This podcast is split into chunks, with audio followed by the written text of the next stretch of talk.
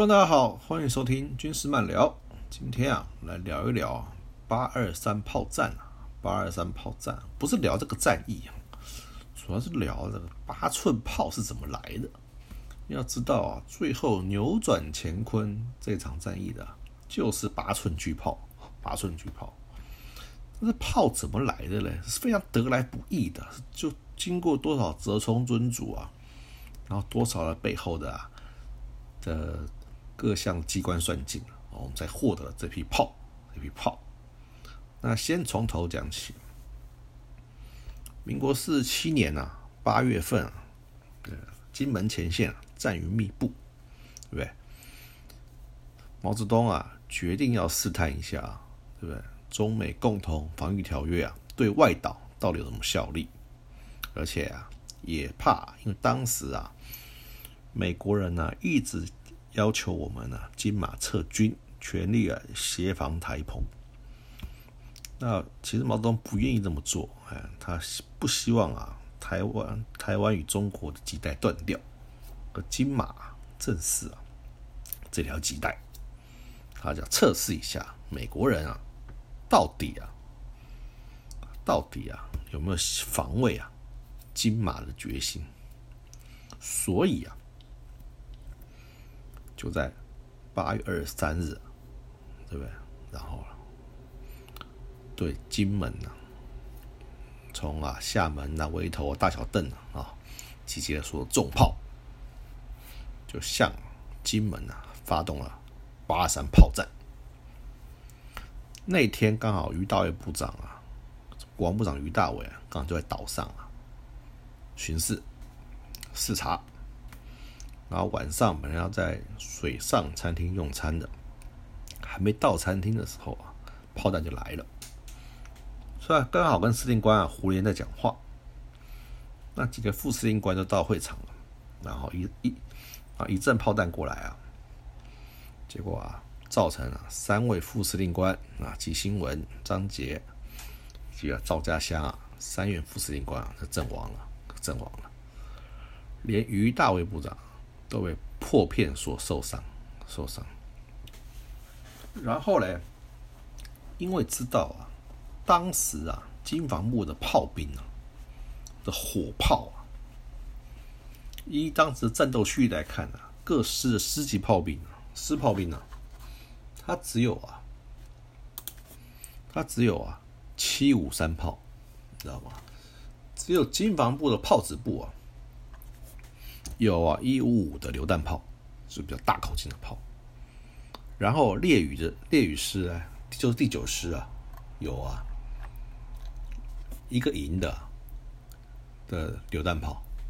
其他都是小炮，所以啊，我们不但炮的数量啊抵不过老公，我们连口径都比人家小，差不多是二零三啊，对不对？一五二啊，那种大型的炮，一颗炮弹一百多公斤，啊，打了我们啊抬不起头来。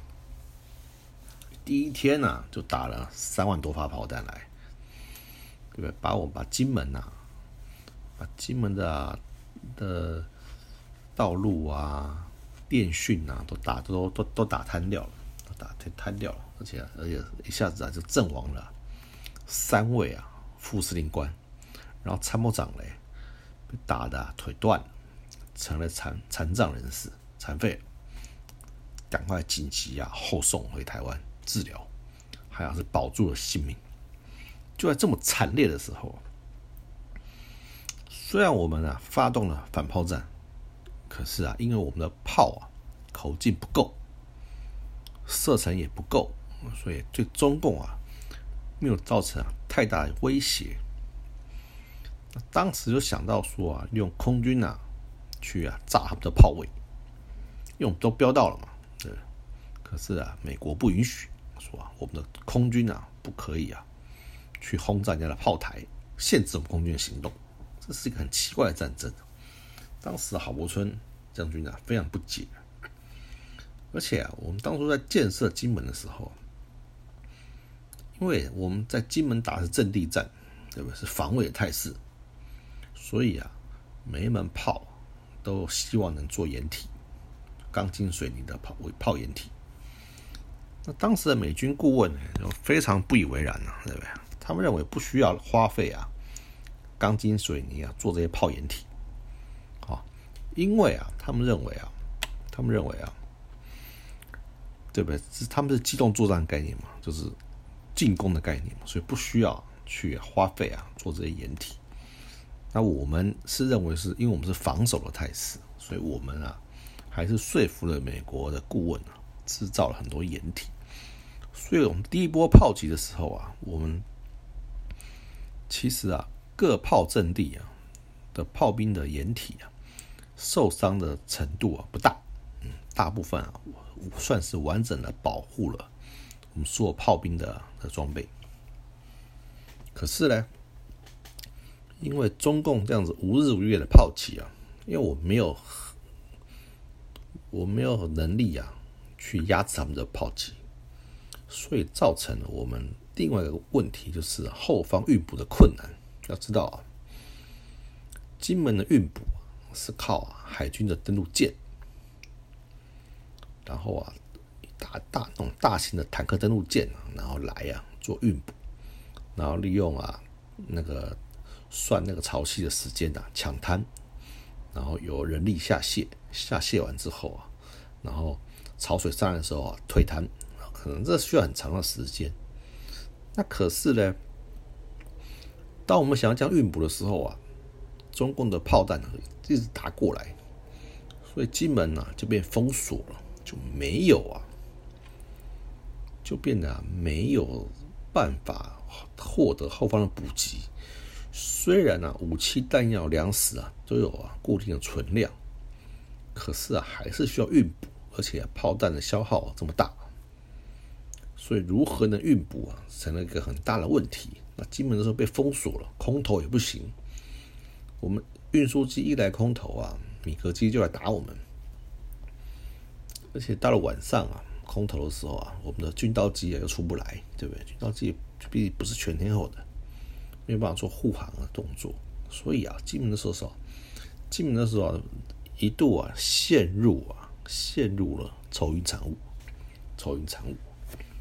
后来想了个办法，就是啊，把坦克登陆舰啊的肚子里面啊。装上了 LVT 啊小型的登陆艇，战车登陆艇啊，有履带那种，然后啊，在匪炮的射程外啊，让这些车子啊下出来，让这些水鸭子啊泛水，然后直接登到金门的滩头上去，然后直接把补给的物资啊运到啊。各个阵地去，因为车子，因为它是履带战车嘛，可以跑。可是这样的筹装量很小很小，对于金门每天需要的耗损能量，军民要吃的饭啊，要吃的粮食啊，要打弹药来讲啊，实在是不够。而且啊，我们的水压是一泛水啊，一泛水啊，就啊。就一吸引啊，冲天炮弹啊，拼命打过来，然后我们的 LVT 呢就在水柱里面啊穿梭前进，非常危险。可是啊，老美看了非常敬佩，久而久之啊，英雄惜英雄，英雄惜英雄。后来啊，所以啊，对我们的态度就转为啊支持与同情。与同情，这样有利于我们获得啊武器装备。怎么说呢？因为啊，于大为部长啊，早就知道啊，早就知道我们在金门的炮兵啊，那个口径不够啊，射程也不够。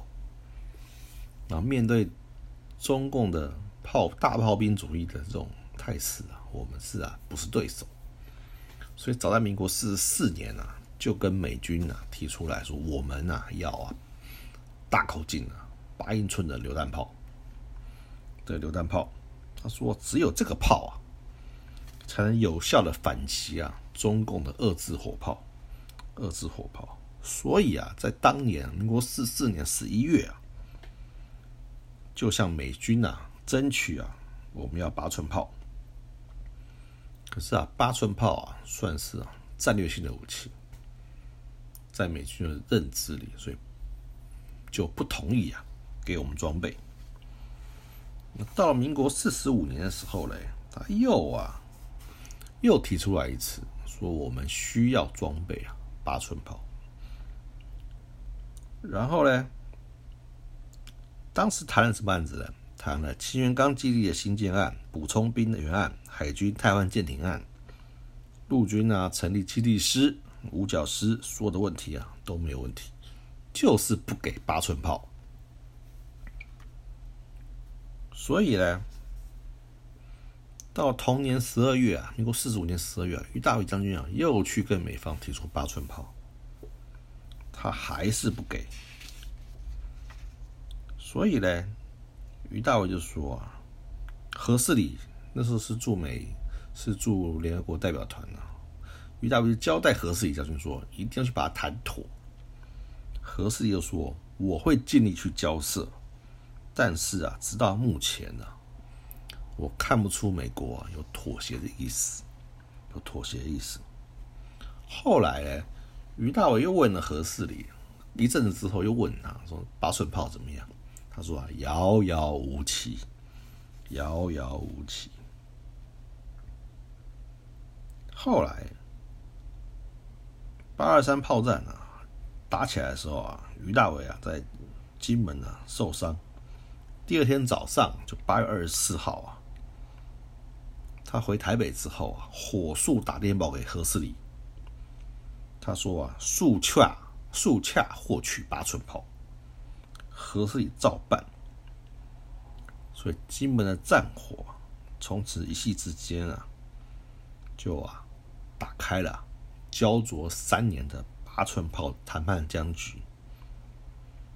何世礼就马上去拜访了美国的海军上将伯克上将，他就说啊，现在金门外岛情势非常危险，主客观条件啊。对不对？以及我们已经啊，不但被封锁，而且我们炮没人家大，对不对？被人家压着打。主客观条件啊，美国啊，你再没有回避的理由了吧？对不对？何世礼啊，就直接啊这样子啊，跟博客上这样讲。伯克上将就只好说啊，那我们把美在琉球美军啊的八寸炮啊，优先呐。拨交给中华民国，这时候已经是八月二十几号了。到了九月三号，于大伟啊，在与美军将领会商，特别要求啊，要尽早获得八寸炮。那何世礼上将呢，在九月五号啊，自美国啊返回台湾。合适的见面礼就是啊。美方啊，第一批的八寸炮啊，近期内交运，因为啊，金门这边打的啊，抬不起头来了，抬不起头来了，所以九月六号上午啊，总统主持啊军事会谈，就报告了八寸炮获得了好消息，总统就说啊，第一梯次八寸炮由澎湖起运的时候。他要亲自去督导，所以啊，十二号到了九月十二号，于大为部长就陪同啊蒋公啊到马公去啊视察啊巨炮起运的先行作业，然后又下令啊九月十五号起一个周内停止所有记者。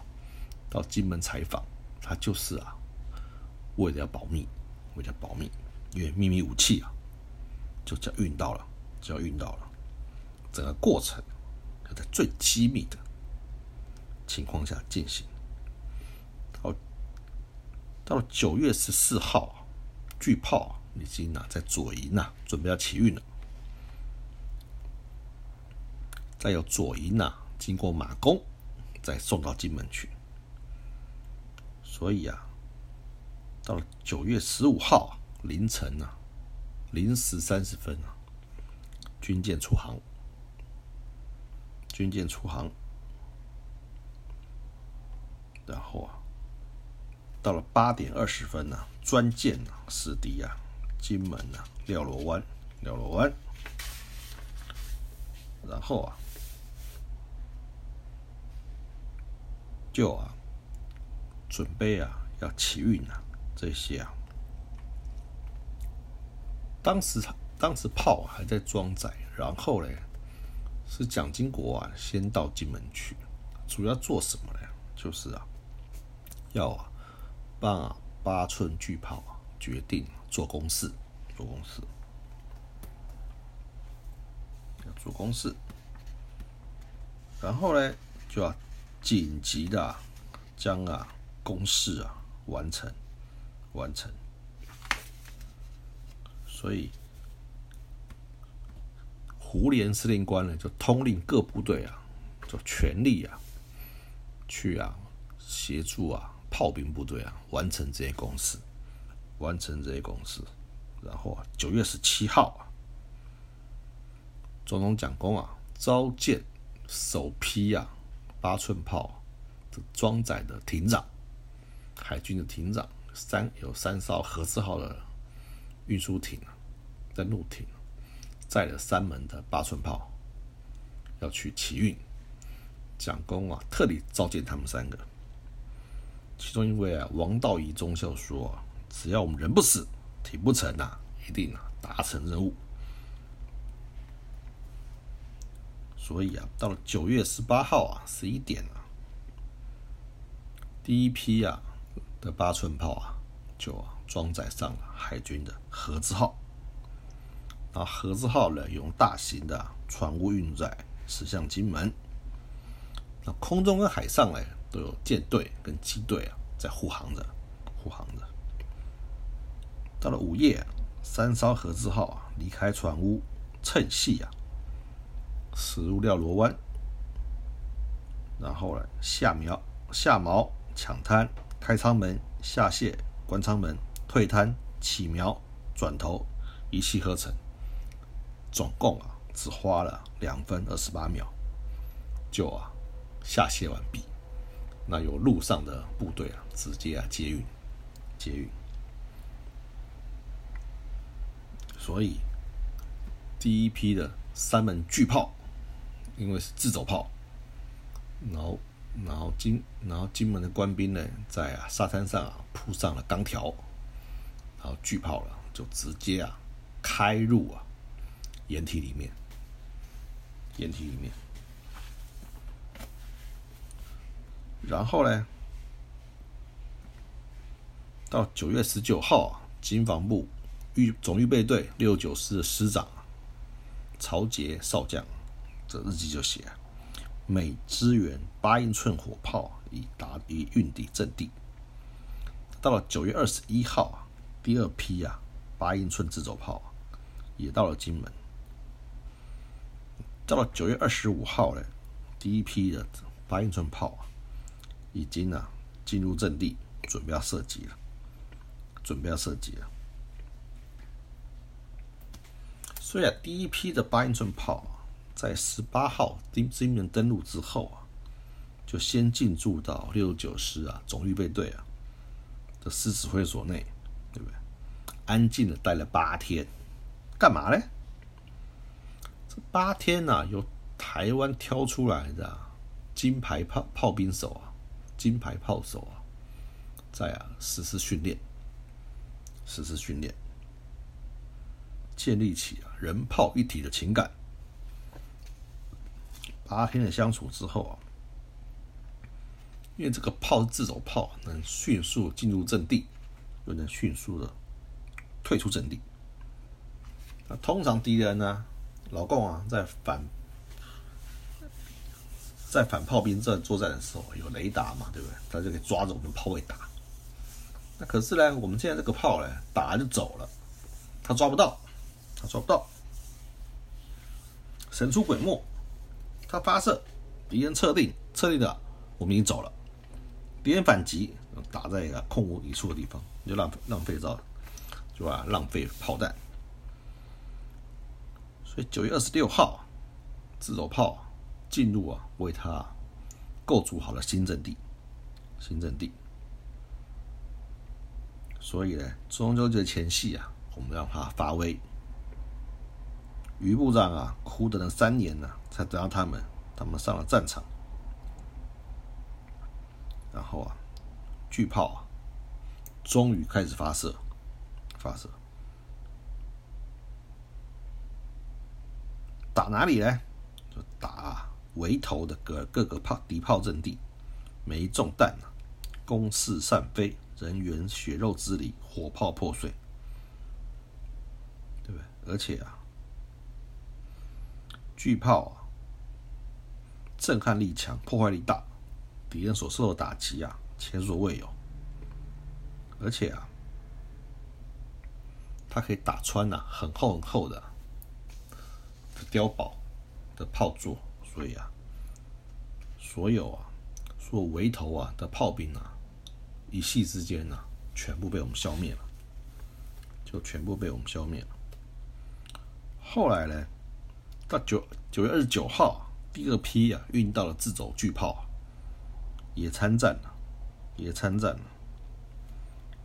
所以啊，自此之后啊，八二三炮战。就是光炮战这个部分啊，就产生了反转，产生了反转。然后呢，后来呢，中共啊就提出了停火的，就说停火两个礼拜，停火两个礼拜，说让我们来补给补给，对不对？停止炮击啊，今每个星期。那我们就趁这个时候啊。加速的换装啊，金门的火炮，什么意思呢？就是啊，小炮换中炮，中炮换大炮。原本的七五炮啊，换幺洞五炮；原本的幺洞五流炮就换了幺五流炮，就换全部换成大口径的炮。然后呢，赶快啊实施啊，赶快啊实施啊，那个各项的运补。各项的运补，结果呢，到了，结果到了十月六号跟十月十九号啊，我们啊，金防部直属的六幺两、六幺勾、六六六三个幺洞五流炮营啊，三十六门幺洞五流炮换成了幺五流炮，那驻烈屿的第九师的炮兵连呐，及驻金南第十四一个连呐。共十二门幺洞五流炮也换装成为幺五流炮，还有四个师炮兵的幺洞五流炮啊，全部换成啊更好的、更新的幺五六炮。所以啊，我们呢就是小炮换中炮，中炮换大炮，小炮不用，起码是中炮，多数是大炮。只要炮战在起啊，金门炮兵的反炮战声势啊。就会很雄壮，所以啊，停火完之后啊，停火完之后啊，中共啊又开始炮击我们，然后呢，我们就决定展开啊反击报复，在十月二十号下午五点，八寸炮带头，七个炮兵的火力啊，给厦门车站、厦门码头啊。带来空前的震撼。七，然后十月二十一号嘞，我们持续性的报复式的射击。二十三号嘞，再做报复性射击，一直打到二十四号啊，还是啊，用我们的巨炮啊，把厦门啊、头尾、大小邓啊打的啊落花流水。到了十月二十五号，敌人啊，终于啊惊慌叫骂。宣称啊，二十五号开始，我们对金门每日啊双日不射击，单日射击，不打机场，不打滩头。所以第二阶段金门炮战从十月二十号开始啊，来得及，去得快，就一个小，就就是一个就一个星期。就一个星期，就是因为啊，我们利用啊停火的时间啊，加速啊，加速啊，我们啊换装啊炮的速度，对不对？因为因为美国人啊敬佩我们那种牺牲啊、勇敢精神，而决定啊快速的换装啊，帮我们换装啊新式大炮，这为什么呢？他不是希望我们金马撤军吗？所以啊，天助这天助和人助啊，要自助啊，对不对？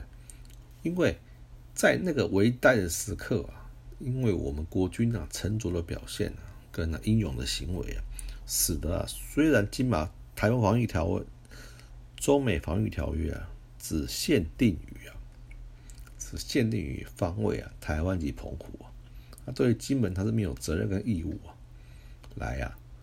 为他防防卫的，可是呢，他们自己又自圆其说的说，这一段时间呢，就这段时间，民国四线八月到九月十月这段时间，而这一段期间，对于任何外岛的攻击啊，就视为是对台湾的攻击。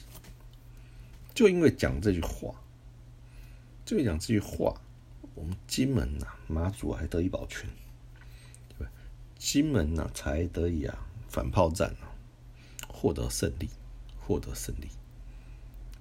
而且啊，而且啊，就是因为这样，我们牺牲、勇敢、奉献精神，所以啊，获得了美军顾问、还有美军协防司令以及啊美军本土太平洋司令同意啊，将啊琉球啊、日本啊、美国本土啊。的八寸榴弹炮啊，敢强运过来，强运过来，而且啊，立刻啊发挥强大效果，强大效果。这批炮啊，我们是要了三年才要到的，比响尾蛇飞弹还难拿到，还难拿到，对不对？这种战略性的武器啊，对不对？足以啊左右啊，因为它威力太大了。中共都以为啊，我们是射原子弹出来，原子弹，所以啊，非常的惊慌失措，一直叫嚣。问题是啊，并不是这样子，就是一般的炮弹，只是它一颗炮弹啊，重达一百多公斤，所以炸开的炸开那个威力非常惊人。就算你没有直接炸到，附近的空气也会变成真空啊。因为它血，因为它它有散燃的效应，所以你也会七孔流血而亡，造成了公中共军队啊很大的心理压力，很大心理压力。就会拿到这批炮，金门呐死啊得以啊转危为安呐，转危为安呐，对不对？所以啊，你要得到人家帮助之前啊。自己啊，要自立自强，这是很合乎逻辑的，这是很合乎逻辑的。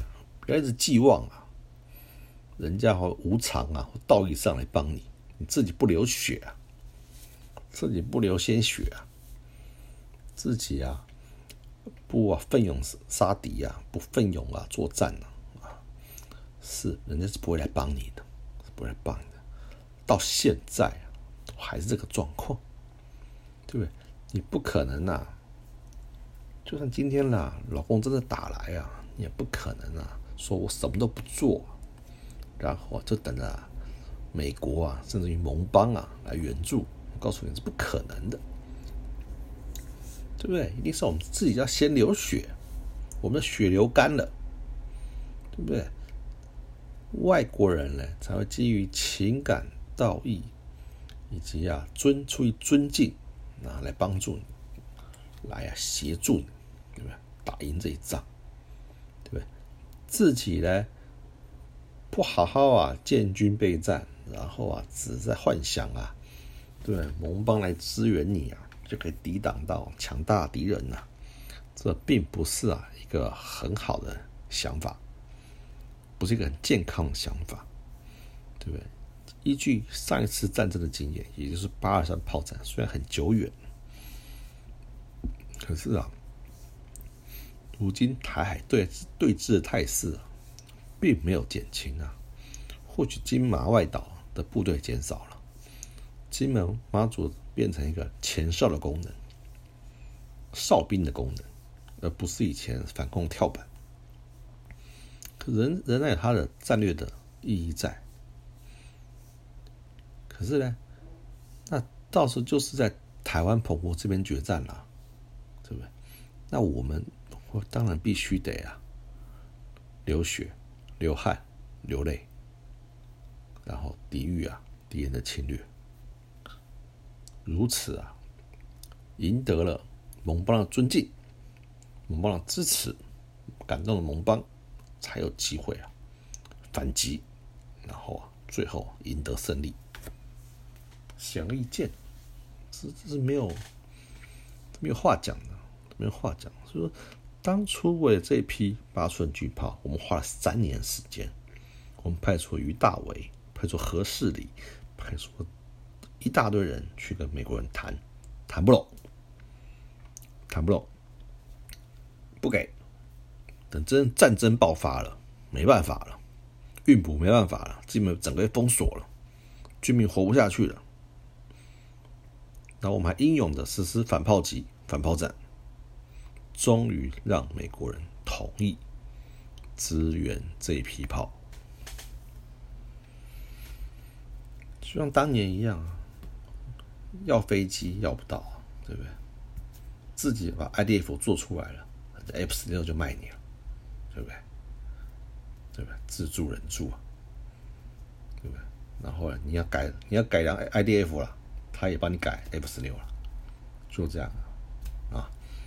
姑且不论他的动机为何，只要你有这个能力，他就会想尽办法来协助你。让他看得起你，对不对？只要让他看得起了，他自然呢会愿意啊帮助你，对不对？常讲一句话，美国人虽然不是对我们很好，可是唯一会帮的也只有他了，对不对？那你指望老共吗？是不是？所以啊，今天讲那个八寸榴炮的故事，今天不是讲八山战死，而是讲啊。八寸巨炮是怎么得来的？是多么的不容易啊！是多少炮兵的血汗，还有步兵的血汗，多少国军的血汗啊，才呀得获得这批啊威力惊人的武器，而且啊，在很短时间之内啊完成训练、换装、装载、运补到发威作战。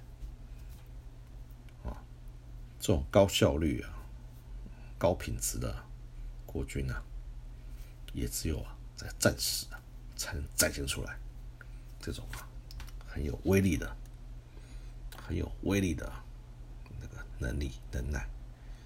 所以今天啊就讲到这里，说让各位知道，八寸炮不是啊输来就来的，是多少的折冲尊主啊啊，多少的血汗泪啊换来的。啊。赢得了美军的尊敬，才啊得到这一批啊战略性武器，而且到现在啊还在用，对，只是啊把自走型的八寸炮啊还给了美军，哦，换了固定式的，毕竟我们是海岛防卫作战，固定式就可以了，对，我们去精美看过，相当精彩，相当有威力的一门炮，哦，而且不止一门了，很多很多了，啊，在这边啊。跟各位听友分享，我们还是再再听一下好听的《炮兵之歌》，作为今天节目的结束。今天节目到此为止，我们下回啊，拜拜。